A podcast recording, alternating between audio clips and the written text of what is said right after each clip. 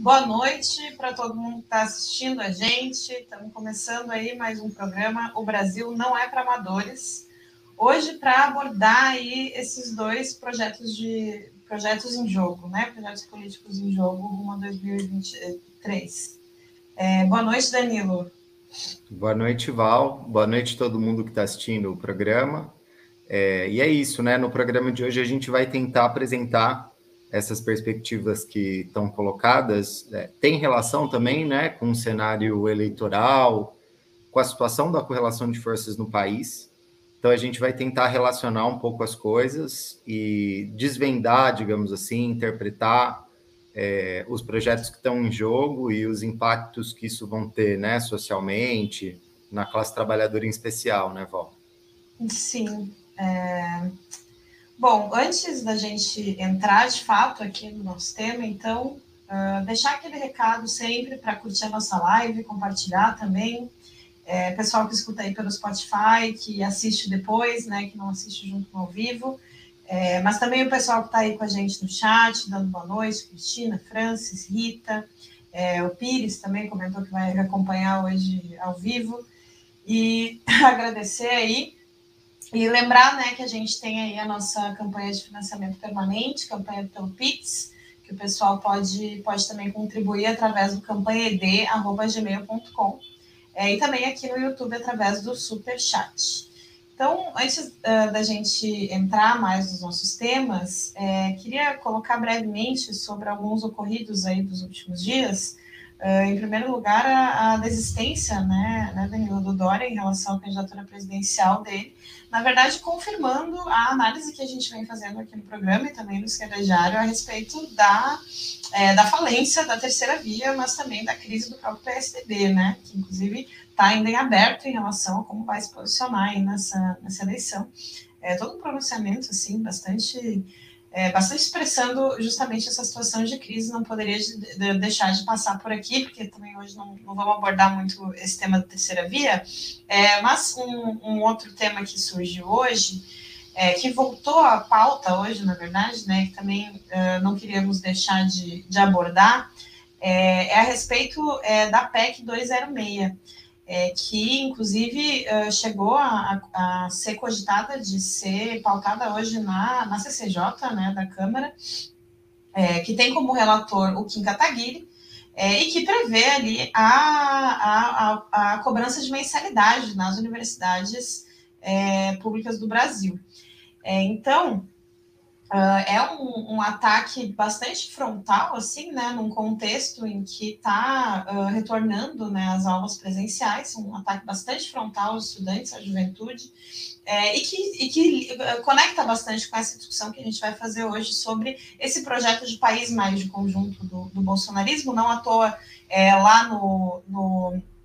no projeto de Estado dos militares, que a gente vai falar também, é, é uma das propostas que está colocada. É, mas o fato é que uh, o Kim Kataguiri, relator, né, é, vale lembrar que, que uh, chegou a se colocar ali numa perspectiva mais de, de oposição, de apoio ao impeachment, mas que está bastante é, junto ao bolsonarismo, à extrema-direita, nesse ataque à educação, um ataque é, contra o qual é necessário, uh, mais do que nunca, organizar o movimento estudantil, é, o conjunto das comunidades acadêmicas, né, é, e nesse sentido, uh, a gente está uh, colocando também a necessidade da, da UNE organizar desde as bases aí uma data nacional de paralisações, onde está tendo aula, é, de atos uh, amplamente convocados nas universidades que estejam de férias é, e organizados desde as bases, né, que é algo que não vem ocorrendo. É, e, que, e que mais do que nunca é, é urgente. Essa PEC, inclusive, contou aí com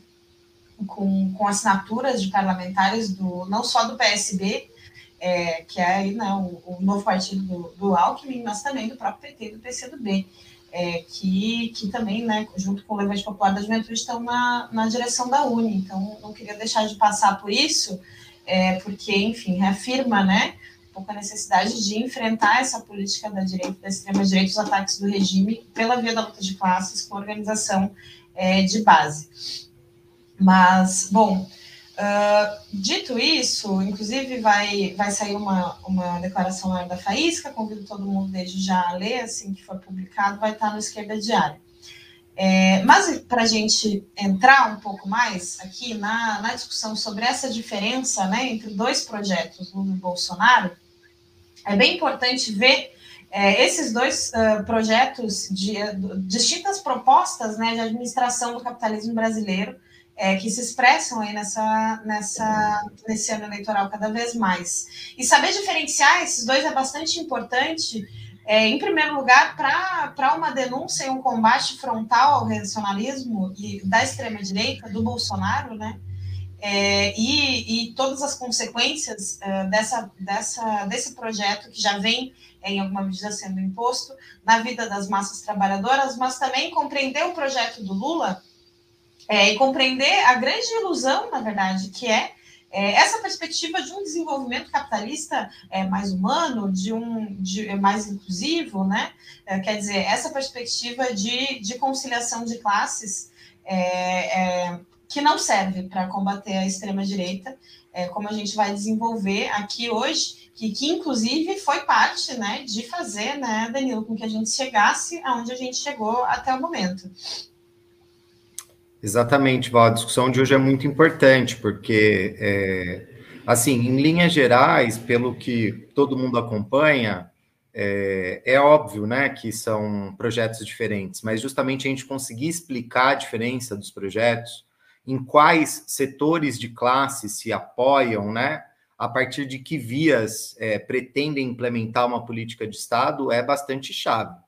como você falou, do ponto de vista do bolsonarismo, para conseguir combater na raiz, né, é, essa, é, esse projeto político burguês arqui-reacionário. E do ponto de vista do projeto do Lula, na verdade, a gente vê não só os limites, mas que é, é um projeto que, no marco da crise capitalista internacional, inclusive, da existência de uma corrente social de extrema-direita no país, é um projeto é, utópico, é, e que pretende reeditar algumas medidas né, no, que o próprio Lula implementou nos seus primeiros governos e que as atuais condições é, não permitem, inclusive, é, vão gerar novas contradições ainda mais profundas. Então, assim, antes da gente entrar propriamente na discussão dos projetos, para a gente fazer uma análise o mais breve possível da situação da correlação de forças é, no país, porque justamente se a gente vai discutir os projetos, a gente tem que discutir a força é, político-social que cada um tem para ser implementado. É, então, assim, partindo do tema, digamos, mais polêmico, mais quente, que é debatido constantemente nas redes sociais e na mídia, né? A possibilidade do Bolsonaro dar um golpe é, apoiado pelos militares, né? Um golpe militar propriamente dito. É, em relação a esse cenário, né, esse cenário estratégico, é, que é, alguns analistas, inclusive organizações de esquerda, é, colocam enquanto possibilidade, na verdade, a gente vê é, é, vários elementos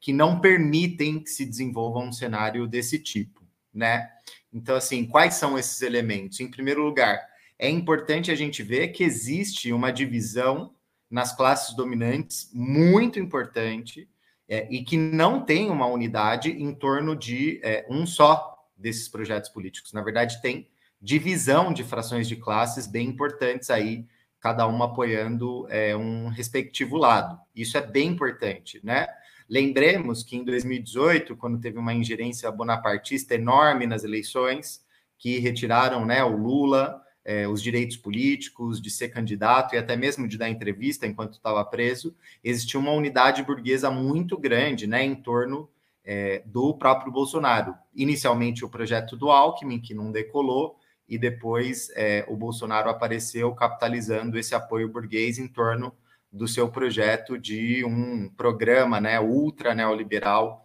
é, encabeçado aí pelo Paulo Guedes. Então, ou seja, atualmente as diferenças de 2018 são enormes né? Essa unidade ela não existe, ela está é, muito fragmentada. Além disso, a gente já viu grandes momentos, digamos, de testes da correlação de forças, que o Bolsonaro, inclusive, tinha uma posição mais ativa, mais ofensiva para tentar impor o seu projeto é, frente a outras frações. E aí a gente viu momentos como esse, o mais simbólico deles, né? O mais importante é, foi o 7 de setembro. A gente viu grandes frações de classe burguesas se opondo é, a é, esse projeto é, é, de maior concentração de poder em torno do Bolsonaro, né? Lembremos que a Febraban, a Federação dos Bancos, a Fiesp, né, a, o principal, a principal federação patronal do país, do Estado de São Paulo, soltaram, né, notas públicas é, contra as ameaças que o Bolsonaro vinha fazendo naquele momento, o enfrentamento contra o STF.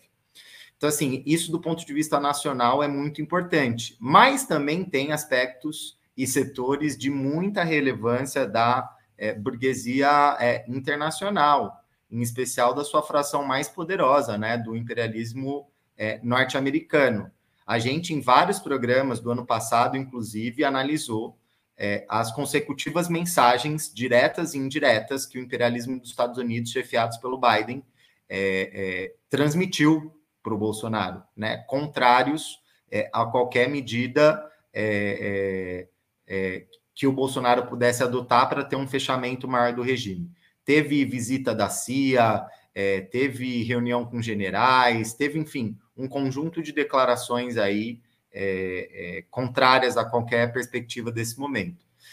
Então, ou seja, isso colocado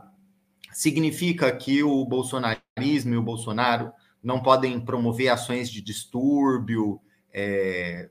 buscando né, um, um, cenário mais tumultuado para que seu projeto continue é, com força, mesmo que perca as eleições. Esse cenário é possível, a gente não descarta esse cenário. O que a gente está colocando é que justamente alguma medida que impeça né, que o resultado eleitoral é, é, é seja outro, né, que através de uma medida de força não se respeite o resultado eleitoral, não se siga ele, esse cenário é o que a gente não vê. A mídia, inclusive, faz vários paralelos com o Capitólio, se é possível, né, uma versão brasileira do Capitólio. E assim, desde que a gente é, compreenda aquela ação que teve, né, promovida pelo, pelo Trumpismo nos Estados Unidos, não como um golpe, mas uma medida do, do Trumpismo para deslegitimar o bipartidarismo, as instituições é, dos Estados Unidos para o trumpismo conseguir é, continuar seguindo com força, mesmo fora do governo, se a gente entende desse ponto de vista aquela ação do Capitólio, coisas é, inspiradas nisso, sim, estão escritas é, nas possibilidades. E também é, focos e ações é, que a própria base bolsonarista promova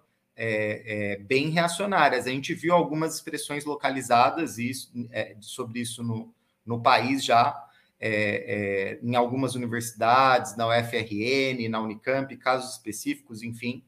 É, a gente, no Esquerda Diário, colocou uma perspectiva de mobilização e combate contra essas ações. E hoje, na verdade, teve uma ação bastante importante desse ponto de vista, arque-reacionário, e que a gente tem que incluir na análise, né, um, um escândalo completo, asqueroso, que foi a ação da Polícia Militar no Rio de Janeiro, né, é, na comunidade, no complexo do Cruzeiro e na Penha,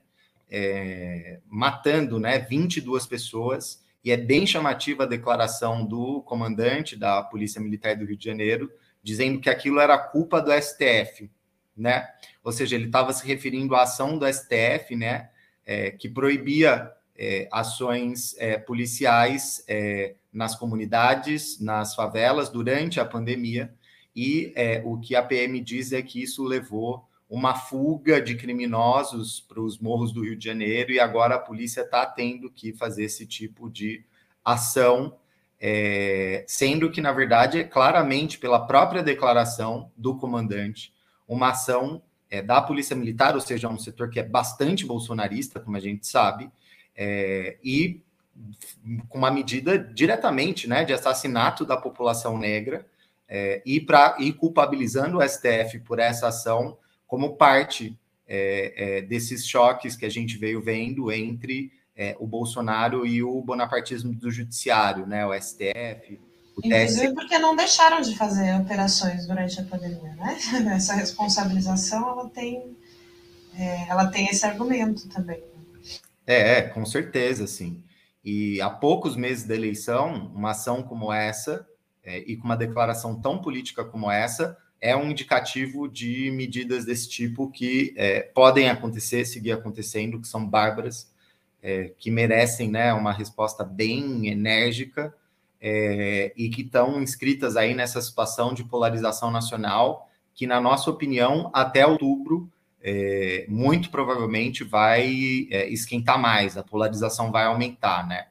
Então, um pouco essa situação da correlação de forças, ainda que a nossa análise é que, do ponto de vista nacional, pela situação social, por todos os indicadores, né? É muito importante a gente ler as pesquisas, inclusive de intenção de voto, as várias que tem, também relacionando com a situação social do país. Então, o país vive uma situação de miséria, de fome muito grande, é, recorde inflacionário, né? É, desde 96, o salário mínimo não terminava menor do que o início do próprio governo, então, ou seja, tem muito desgaste do Bolsonaro, e justamente as altas expectativas de voto, né, que se expressam nas pesquisas no Lula, estão relacionados com, com esse cenário social e a ilusão, a expectativa de que a vida, as condições de vida melhorem só com a entrada do Lula no governo, né? É, que inclusive assim, questão social que atinge todos os âmbitos, não só salarial, não só o preço das mercadorias, mas também de moradia. Em São Paulo, agora a gente viu a questão do frio, a população de rua morrendo nas ruas, é, considerando que a população de rua em São Paulo só no último ano aumentou 230%, né? É uma verdadeira catástrofe social. Então, seja, relacionando isso com a situação de conjunto, essa situação social, o cenário mais provável, né? Lembrando que na política o imponderável também tem que ser considerado, mas o cenário mais provável é, é uma vitória é, eleitoral do Lula é, e a gente está é, vislumbrando um cenário estratégico de transição é, entre governo Bolsonaro e Lula. Claro, salientando que mudanças podem acontecer, né? A política não é uma fórmula exata, matemática, é, mas analisando as tendências sociais, políticas, econômicas, nacionais e internacionais, é, é um pouco esse o cenário estratégico que se coloca, né, Val? É, sim é bem importante essas questões que tu, tu pontua, porque é uma discussão permanente, na verdade, né? Essa, esse aumento da, da retórica golpista gera essa discussão permanente em torno da possibilidade ou não real de, de efetivar golpe. É, então, é bem importante essas questões da correlação de forças que tu coloca, é, sem perder de vista essas ações é, que, que é, agora, né, são são amostras, pequenas amostras, mas que também estão inscritas aí nas possibilidades é, nacionalmente. E só para não deixar de comentar também em relação a, a, essa ação brutal da Polícia Militar no Rio de Janeiro, é, teve né, de moradores na, na Penha, então deixar é, registrado que o nosso apoio, é, a nossa luta por, por justiça também nessa, nessa ação brutal da polícia é, que é também expressão, né, Danilo, desse, uh, desse projeto de país do Bolsonaro. É, porque se, por um lado, né, é, um, é um conservadorismo é, extremo, uh, apoiado bastante é, num, num discurso uh, de, enfim, né, de, de, defesa da família, de Deus, é, é economicamente o que a gente vê é uma linha uh, ultra neoliberal é, que, que, tem uma, uh, que tem como perspectiva né, uh, a, a, a possibilidade da, da, do, do, empresariado é, explorar sem limites, do capital lucrar sem limites, é, e dentro disso, né, menos direitos trabalhistas, então demissões também, é, tornando a vida da classe trabalhadora ainda mais precária, é, com ainda menos direitos sociais. Isso é um elemento bem importante desse projeto é, de, de, é, de, discurso, né, de costumes extremamente conservadores e, e, uma, e um projeto econômico bastante é, ultra neoliberal, que é um pouco como, como conseguiu, uh, uh, que isso conseguiu se personificar ali é, durante a eleição em 2018, principalmente na, em torno da figura do, do Paulo Guedes, né? É, e, que, e que foi se implementando, mas que, na verdade, uh, a perspectiva né, do, do da extrema-direita é que pode ainda né, se, se aprofundar e promover né, uma acumulação de capital é, ainda maior uh, às custas dos direitos da classe trabalhadora, às custas de, de mais miséria, mais exploração, mas também às custas é, dos direitos dos povos indígenas, dos quilombolas, é,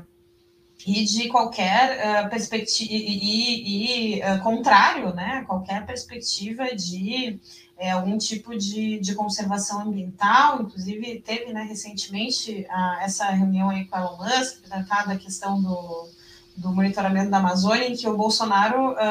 nesse, nessa linha do negacionismo ambiental, né, ele, ele coloca que ah, que o Twitter vai ajudar, que, que, o, que o Elon Musk ajuda, eh, vai ajudar a, a, combater as mentiras sobre a Amazônia e tal, mas o que está de fundo é, é, esse projeto que tem mais de fundo nesse tipo de, de, declaração, que diz que é mentira o avanço do desmatamento do agronegócio na Amazônia, é, é justamente essa linha é, de, de barbárie ambiental que, que vem se aprofundando desde o golpe institucional, mas que claramente dá um, um salto de qualidade é, durante o, o, governo Bolsonaro.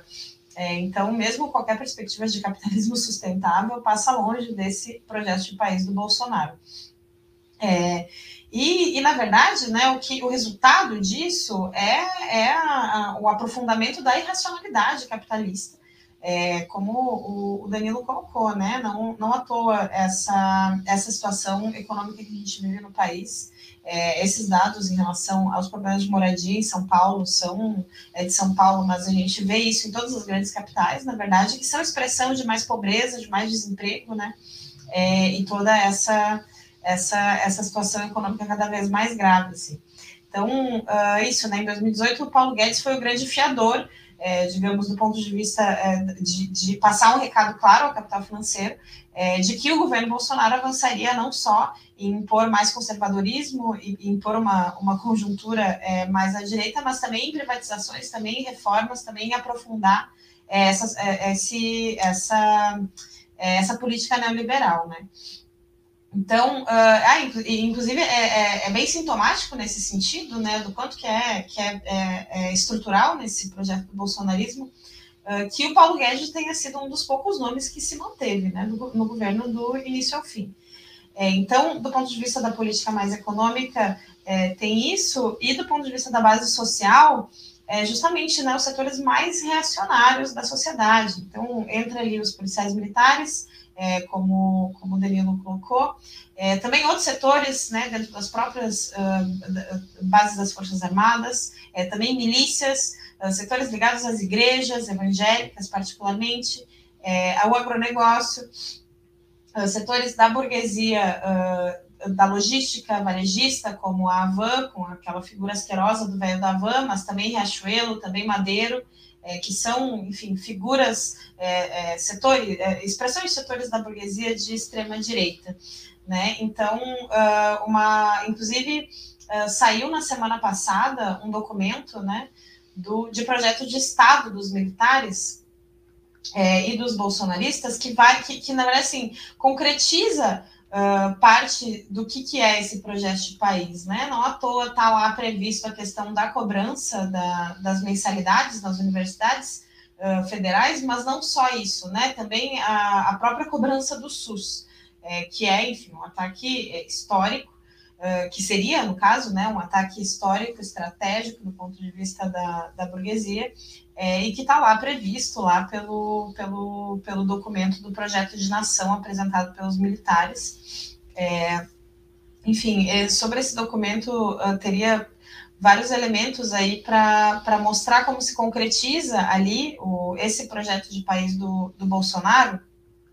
É, mas eu acho que vale pontuar sobre isso, como essa, é, esse documento também é expressão é, do, próprio, do próprio papel que os, que, que, que os militares né, vão buscar manter é, no regime, é, independente do resultado da eleição, porque justamente faz projeções ali para além da eleição, né? É, que é também um elemento que, que a gente vem colocando. Então, dentro desse projeto de, de país bolsonarista, também todo esse enaltecimento dos militares, da ditadura militar, é, também é parte importante disso, é, e não à toa um governo que, que, que, que, tem os militares como um ponto de apoio muito importante, né? Que, enfim, tem é, mais de, de tem milhares de militares em cargos é, civis é, e que tem um peso é, bem, bem é, grande aí.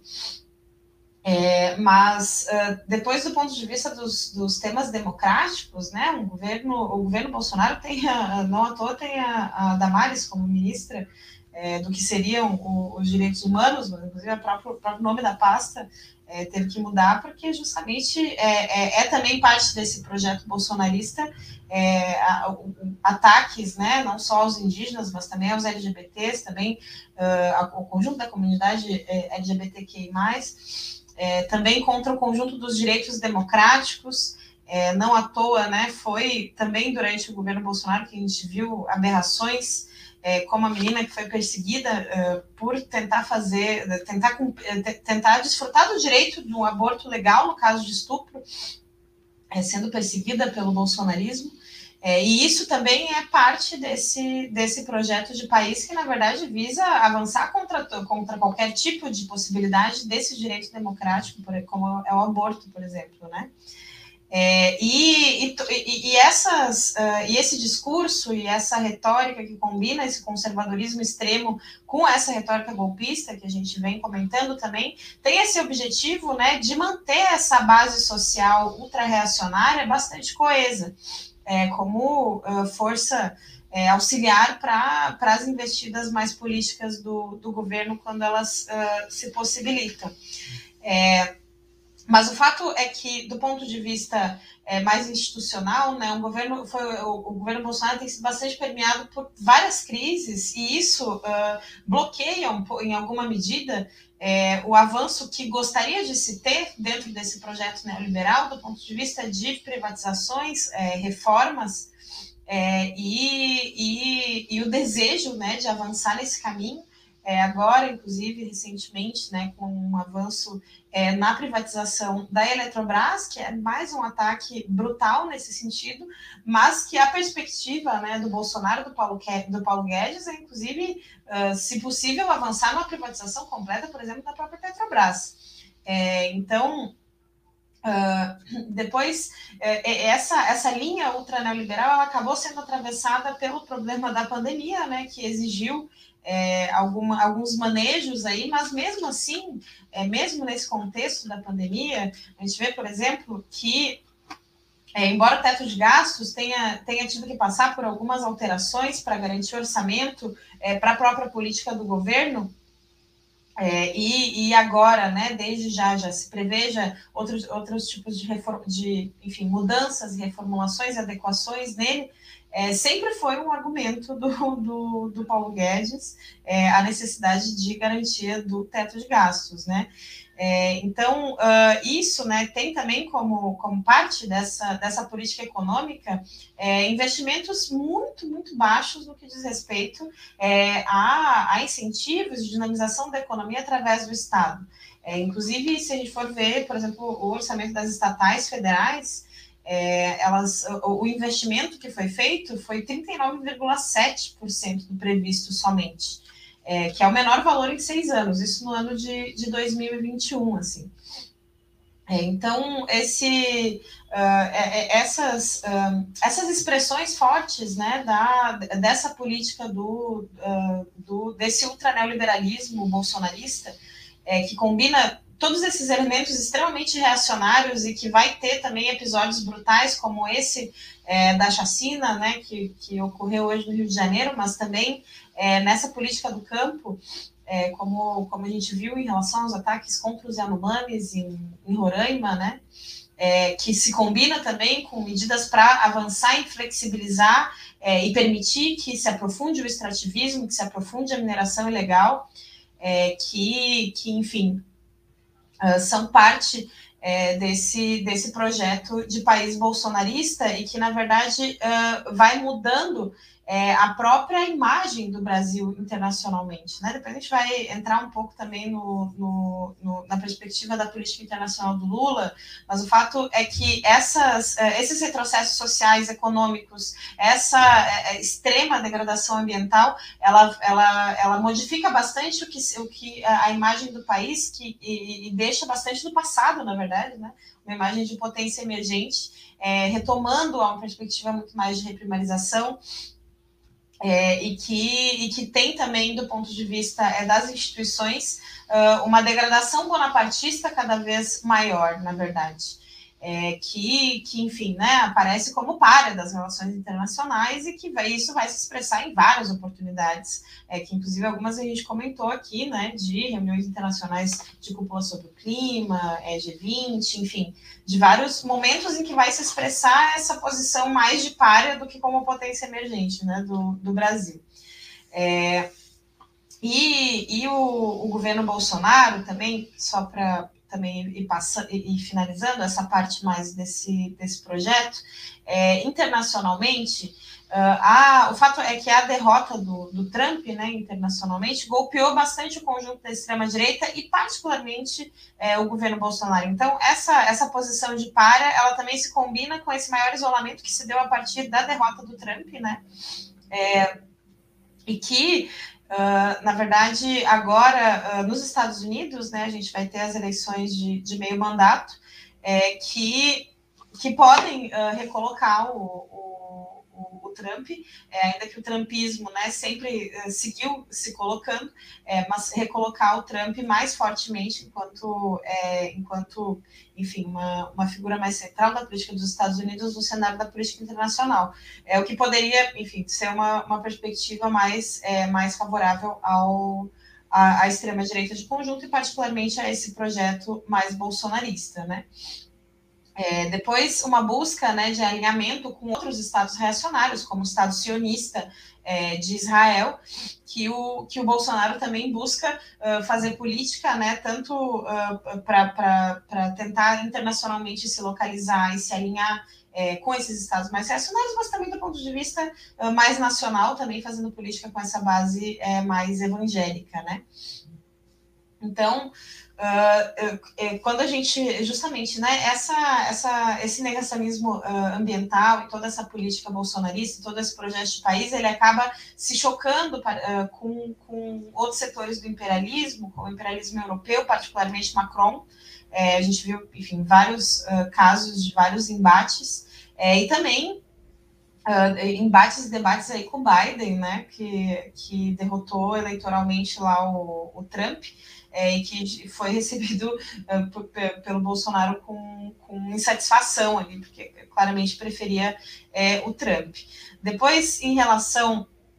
é, no que diz respeito à China, é, que é, enfim, principal parceiro comercial do Brasil, né? A gente viu que, que do ponto de vista da, do, do discurso, uh, o, o, discurso bolsonarista gerou conflitos, né? É, mas justamente essa, essa essa relação material ela acaba impondo uh, que, não se, que não se leve até o final, que não se desenvolvam esse tipo de, de confronto. É, e mais do que nunca, né, com a situação colocada internacionalmente, isso, isso se impõe. É, e, enfim, uh, esse, esse projeto bolsonarista, ele tem essas várias nuances, né, né Danilo? É, e, e que, e que uh, vai tentando, uh, sem conseguir muito, uh, se, se manter e, e, se, se impor aí, né? Sim, exatamente, Val. É, e agora, para contrastar um pouco com isso, a gente pensar um pouco o projeto que o Lula encarna, né? Projeto econômico, desenvolvimento do capitalismo brasileiro, eu vou tentar sintetizar o máximo possível. É, para a gente não se estender muito e pegar só o fundamental das linhas gerais, mas assim, o Lula ele tenta apresentar, ainda que essa não seja a menor, melhor denominação mesmo do seu projeto, mas ele tenta dar uma cara neodesenvolvimentista para o discurso dele. Né? É muito comum o papel do Estado como indutor da economia nos discursos do Lula. Então é preciso Estado para investir, que ele que vai dinamizar a economia, né? É bastante marcante isso. Ainda que a gente sabe que é, a política de fazer alianças com a iniciativa privada, né? Promover as é, é, PPPs é, é uma das vias é, que o PT pode adotar é, como uma forma, né, de governar junto aí com grandes empresas. Inclusive isso é admitido por algumas é, figuras importantes do próprio PT. Bom, o próprio Haddad fala que ele fez o maior PPP da história, né? Se referindo ao ProUni.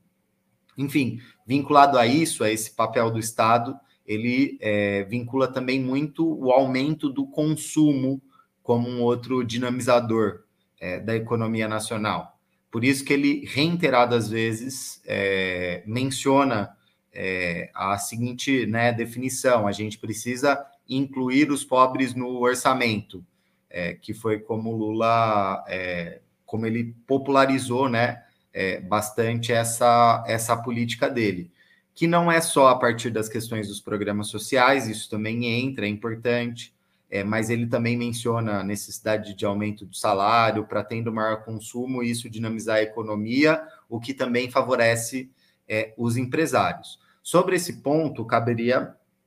uma questão, né, uma parte da gente é, é, é pensar o que é cenário concreto internacional desse ponto de vista sobre essas possibilidades. Porque justamente o que a gente está vendo atualmente não é um cenário de maior afluxo de capitais internacionais, é, inclusive para o próprio Brasil. Ao contrário, a gente vê é, um cenário onde, na verdade, estão se construindo mais é, barreiras fiscais, as próprias sanções provenientes é, da guerra da Ucrânia em relação à Rússia afeta também, problema na cadeia de abastecimento, enfim, várias questões aí que é, colocam vários limites é, inclusive para esse projeto, mas que, em última instância, a gente queria destacar é um projeto que, na verdade, é um, é, do ponto de vista econômico, é um projeto bem, bem burguês, né? É um, todo um diálogo que é, quer disputar alas do empresariado, do grande empresariado brasileiro, como uma alternativa é, a uma economia mais dinâmica. Então, essa é uma questão chave. É, ele, obviamente, vincula isso com outras coisas, né? Por exemplo, a questão da educação é uma questão é, bem importante, é, ele vincula ao próprio projeto de país dele, é, e justamente o que a gente estava discutindo em relação às PPPs, do ponto de vista educacional, também vale. É, o próprio ProUni né, foi uma política de isenção fiscal é, a grandes monopólios do ensino privado, que geraram vagas no ensino privado, mas também gerou grandes monopólios, os maiores do mundo, o Croton Anhanguera é um deles, é, é, nesse segmento. Né? E esses jovens trabalhadores, é interessante a gente ver que, é, conforme a crise econômica vai impactando mais diretamente o país, esses são os jovens que primeiro perdem o seu lugar na universidade, porque é, precisam trabalhar mais para pagar suas contas ou são demitidos, e aí é, tem que escolher entre ficar procurando é, trabalhando em mil vagas de trabalho precário ou estudando, é, e essas vagas logo são retiradas desses alunos. Então, essa é uma, uma outra questão importante. É, a, a, Val mencionou mesmo, né, agora a, a política é, em relação à tentativa de comprar, é, cobrar mensalidade nas universidades públicas. É um projeto da base, inclusive, do Bolsonaro, apesar é, do Kim tá junto e se dizer oposição, está mostrando que, na verdade, é, tem bastante acordo no programa econômico e os militares, né, na, na naquele projeto é, que a Val mencionou, colocam isso é, como uma das questões. É, para além disso, para sintetizar um pouco sobre a questão das reformas e das privatizações, né, porque o, o discurso do Lula, obviamente, não é o discurso do Guedes, ao contrário, né, ele não, é, ele inclusive fala que ele é a favor é, de que algumas estatais se mantenham é, é, é, é sem privatização, né? menciona especificamente a Petrobras, o Correio é, e a Eletrobras. Em relação às reformas, na reforma trabalhista, a gente já analisou isso daqui em programas anteriores, né? o modelo que ele se inspira é o modelo espanhol, que fez pequenas modificações, mas mantendo a estrutura central do projeto. Inclusive, o Lula faz um diálogo bem concreto em relação a trabalhadores de aplicativo, propondo regular alguns termos, algumas condições, mas mantendo, na verdade, é, essa forma de trabalho é, bastante precária, sem, né? É, obviamente, não passa nas propostas é, algo que integre é, de maneira completa né, todos os direitos é, trabalhistas para esse setor tão importante da classe trabalhadora. E também é digno de nota e muito importante que a reforma da Previdência, que foi considerada a mãe de todas as reformas pela própria burguesia, não é sequer mencionada pelo Lula, né? Contra o teto de gastos, ele chega a falar, porque está relacionado com esse papel indutor do Estado, ainda que ele pode fazer uma remodelagem, digamos assim, né, no teto de gastos, ainda que em alguns momentos ele fala que ele vai acabar com o teto de gastos, mas é possível que ele faça alguma remodelagem, inclusive é, isso é, tem respaldo em outros setores burgueses. Até o Rodrigo Maia chegou a propor algo nesse sentido, mas enfim, faz parte né, do, do projeto. É, e no meio de tudo isso, dessas sinalizações, também tem sinalizações para o mercado é, bem importante. É, lembremos que uma das figuras bem proeminentes né, da, hoje da política econômica do Brasil, que é o presidente do BC, o Campos Neto, né, um ultra neoliberal, é, várias figuras proeminentes do PT elogiaram a atuação dele, como a Gleisi Hoffmann, é, e dizendo que é, pretendem manter ele, né? Ou seja, é um, um, uma clara sinalização. Mas, assim, para além desses temas econômicos, é, justamente o que a gente queria salientar é que, em primeiro lugar, como característica, é, esses projetos é, não têm nenhum tipo de desafio a nenhum setor burguês. É, não à toa, né, a gente não está vendo é, nenhuma é, reação dos mercados que o Lula poderia tomar alguma medida mais drástica, não tem nada disso, é, nada que o Lula é, é propõe, né? Ao contrário, inclusive ele trouxe o Alckmin para ser um garantidor é, de uma política é, nesse sentido.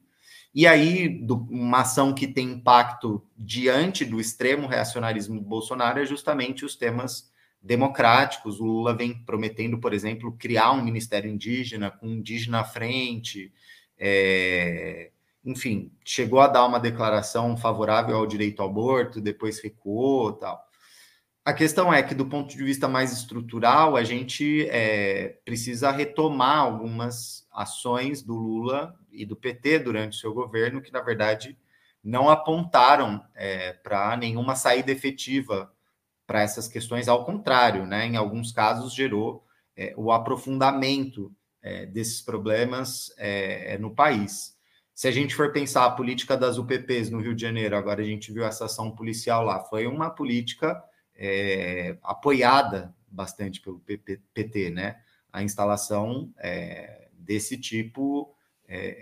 de ações de, das UPPs que depois é, foram se mostrando aí com um caráter extremamente reacionário. Do ponto de vista internacional também, o Brasil chefiou a operação da ONU né, no Haiti, é, onde tiveram uma série de denúncias de estupros, de violências, assassinatos. Inclusive, vários dos generais bolsonaristas que hoje estão no governo estavam lá chefiando as tropas é, para o Lula. E mesmo em relação ao aborto, ele fez essa, essa declaração agora, mas não explicou então porque o PT não legalizou o aborto enquanto teve 13 anos no governo, né? Então, na verdade, são questões é, é, que ficaram no país e que se aprofundaram na pauta indígena. É uma questão é, é, é, é clara que esse setor recebe uma ofensiva, principalmente do, de setores do agronegócio e da mineração, e que foram setores que se fortaleceram economicamente durante o governo é, do próprio PT,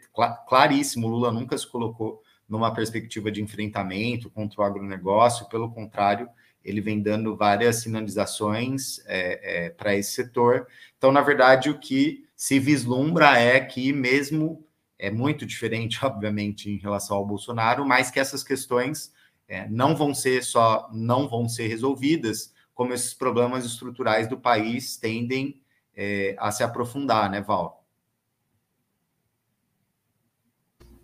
É, sim, sem dúvida. E quando a gente vê essas promessas né, do, do Lula,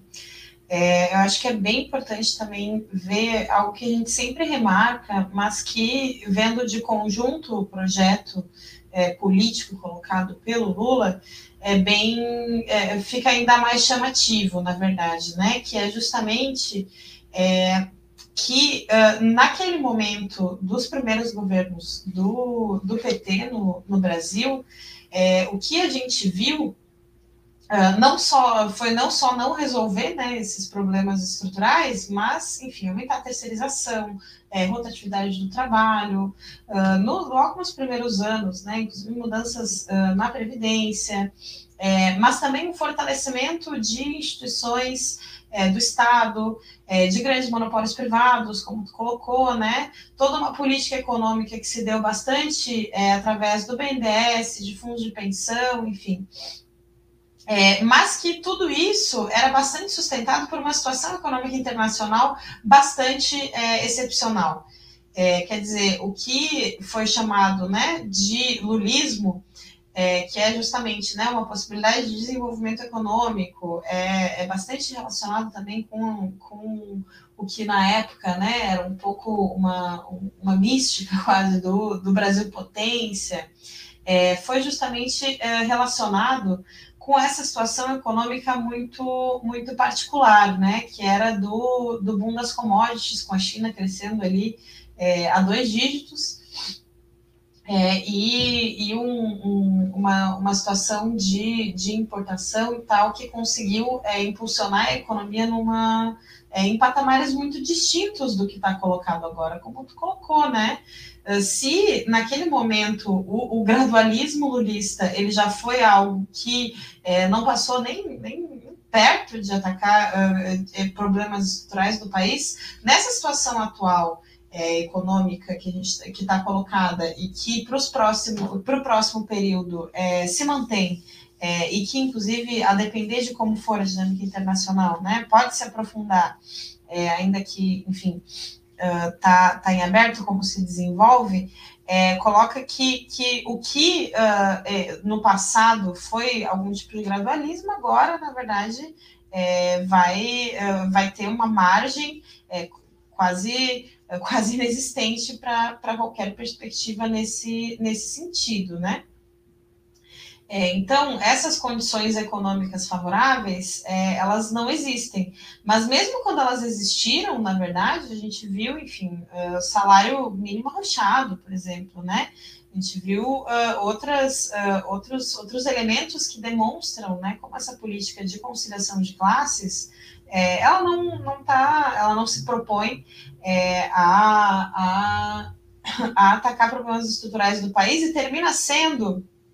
uh, algo como um neoliberalismo neodesenvolvimentista social. Quer dizer, que tem é, medidas de concessão social, é, mas que uh, ainda assim se insere nessa, nessa estrutura neoliberal, é, ainda que com mais intervenção estatal na economia, né, ainda com mais uh, algumas concessões parciais aí é, socialmente. Uh, claro, né, mantendo, uh, o, o, e, por um lado, uma, uma, estabilidade do ponto de vista uh, da, da situação política nacional, uma, uma paz social, né, é, mas também mantendo e protegendo até o final os lucros da burguesia, religiosamente é, a dívida pública, né, toda a discussão também da, das global players, é, que a gente também já abordou, que o Danilo também pegou um pouco. Então,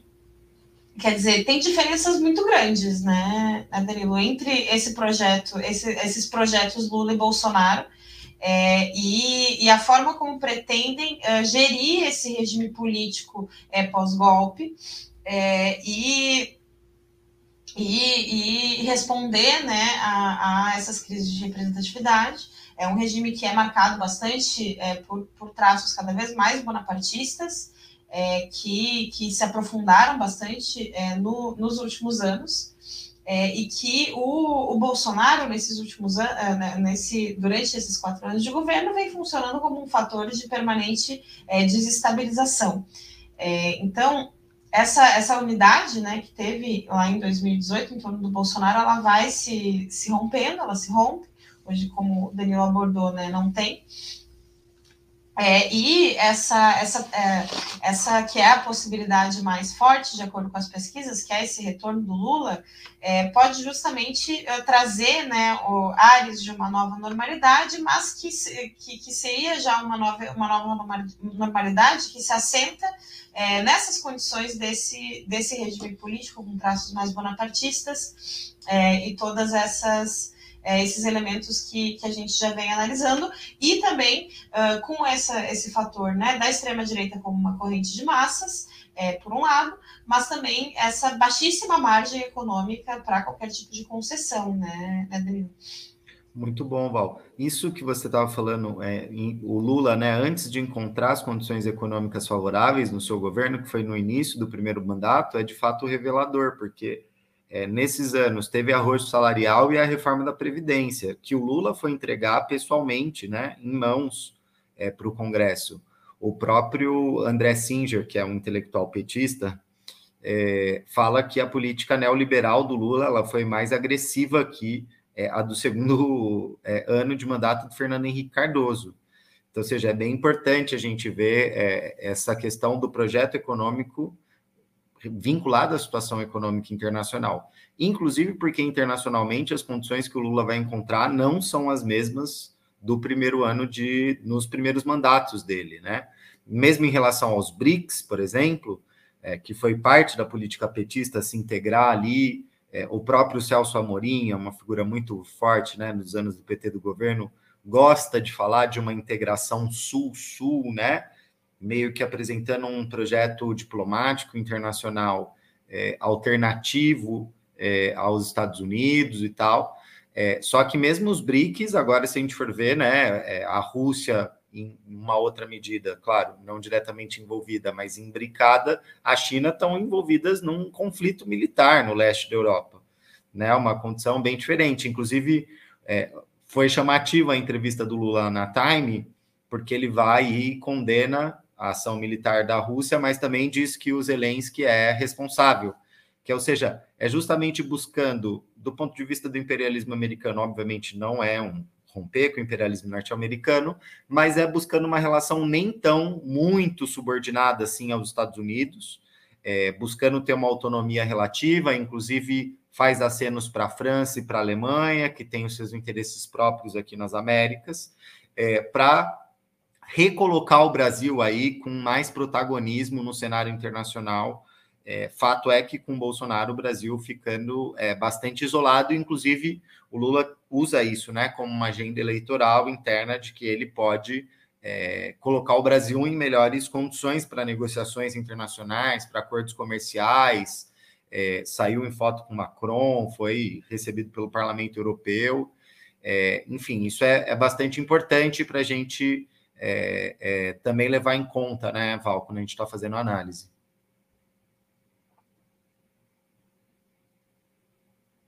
Acho que você está mutada. não, tá, aquele momento falar mutada. É, não, mas com certeza essa, essa política internacional também do, do Lula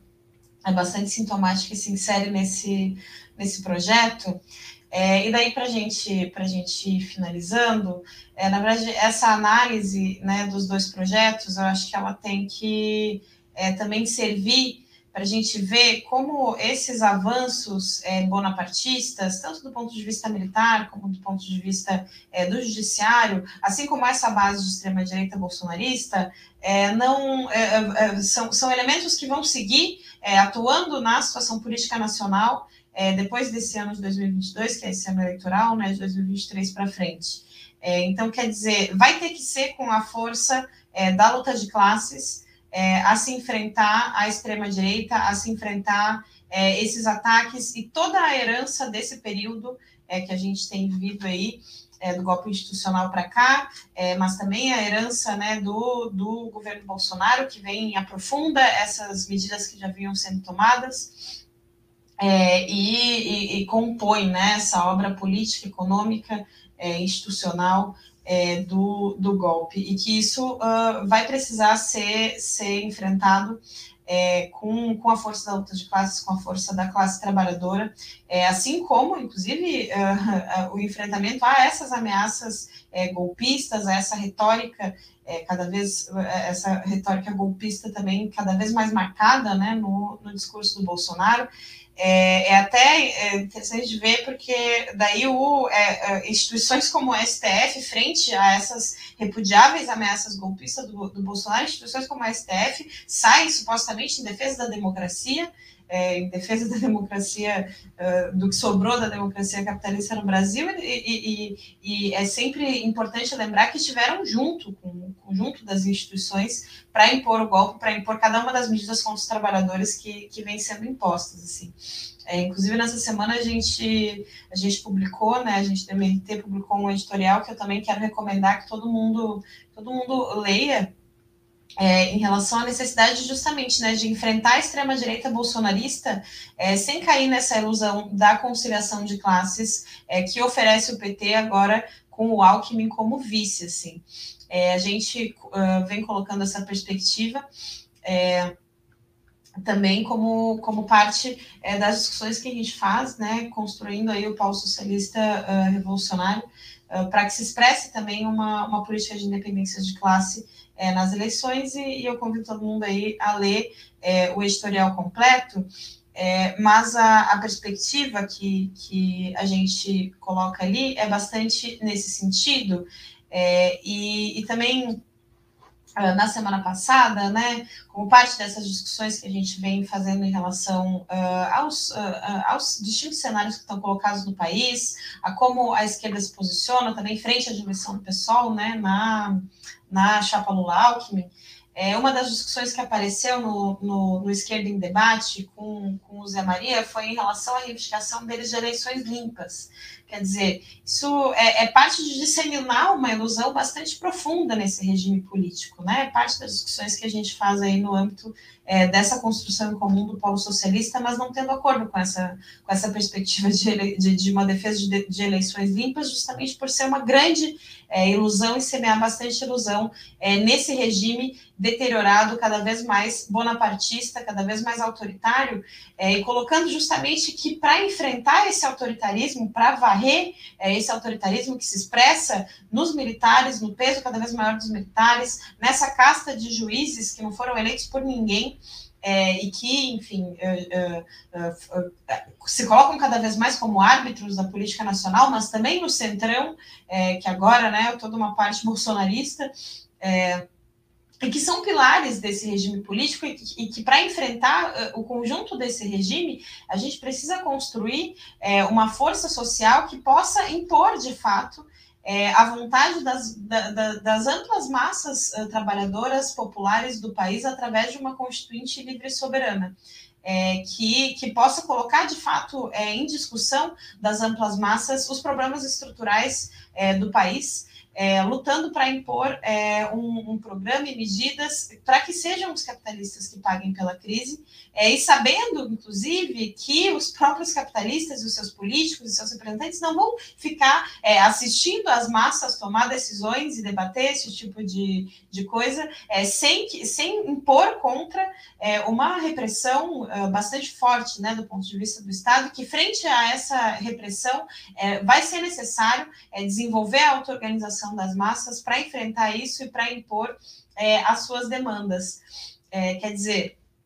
para de fato né, mudar não só os jogadores, mas também as regras do jogo, não como meros espectadores é, da política, das eleições, é, de fato. Uh, uh, impor a sua vontade, vai ser necessário esse desenvolvimento é, da, da experiência da auto-organização das massas, e no curso justamente dessa experiência é, e desse enfrentamento, desse choque é, entre as classes, é, colocar a classe trabalhadora junto à, à, maioria da população, junto ao povo pobre, junto a todos os oprimidos, uh, a necessidade né, de construir organizações é, de base que possam, de fato, é, avançar em realizar é, uma democracia que supere é, qualquer perspectiva da democracia capitalista, uma democracia da própria classe trabalhadora, é, assumindo é, a, a batalha é, por um governo de trabalhadores de ruptura com o capitalismo, que significa justamente né, a administração direta é, de toda a economia, de todo o funcionamento do país, para poder planificar o funcionamento a, da, da, das, de todas as riquezas naturais, de tudo que o país tem, a serviço das necessidades da sociedade e não da, das necessidades da burguesia, das necessidades de um punhado de parasitas aí que, que, que paira sobre nós. É, quer dizer, um governo de trabalhadores que possa, de fato, iniciar é, a transição ao socialismo, né?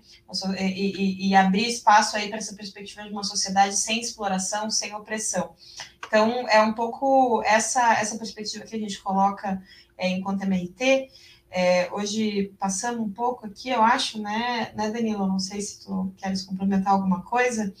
mas do ponto de vista dos projetos, acho que também é importante colocar é, qual, qual projeto também que, que qual projeto de sociedade, né, mais de conjunto, é, inclusive a nível internacional que a gente coloca, né, Danilo? Exatamente, né? De ruptura com o capitalismo e de supressão da sociedade de classes. Acho que é bem importante essa perspectiva. Mas eu acho que por hoje é só, né, Val? Espero que o pessoal tenha gostado e daqui 15 dias a gente está de volta aí com as próximas análises, porque a tendência é a situação esquentando mais até outubro. Sim, agradecer aí o pessoal que comentou no chat, Anne, Davi, João, Edson, Gonzalo, sempre acompanhando, né? Também a Cris, a Rita, que a gente tinha já, já mencionado. Então tá.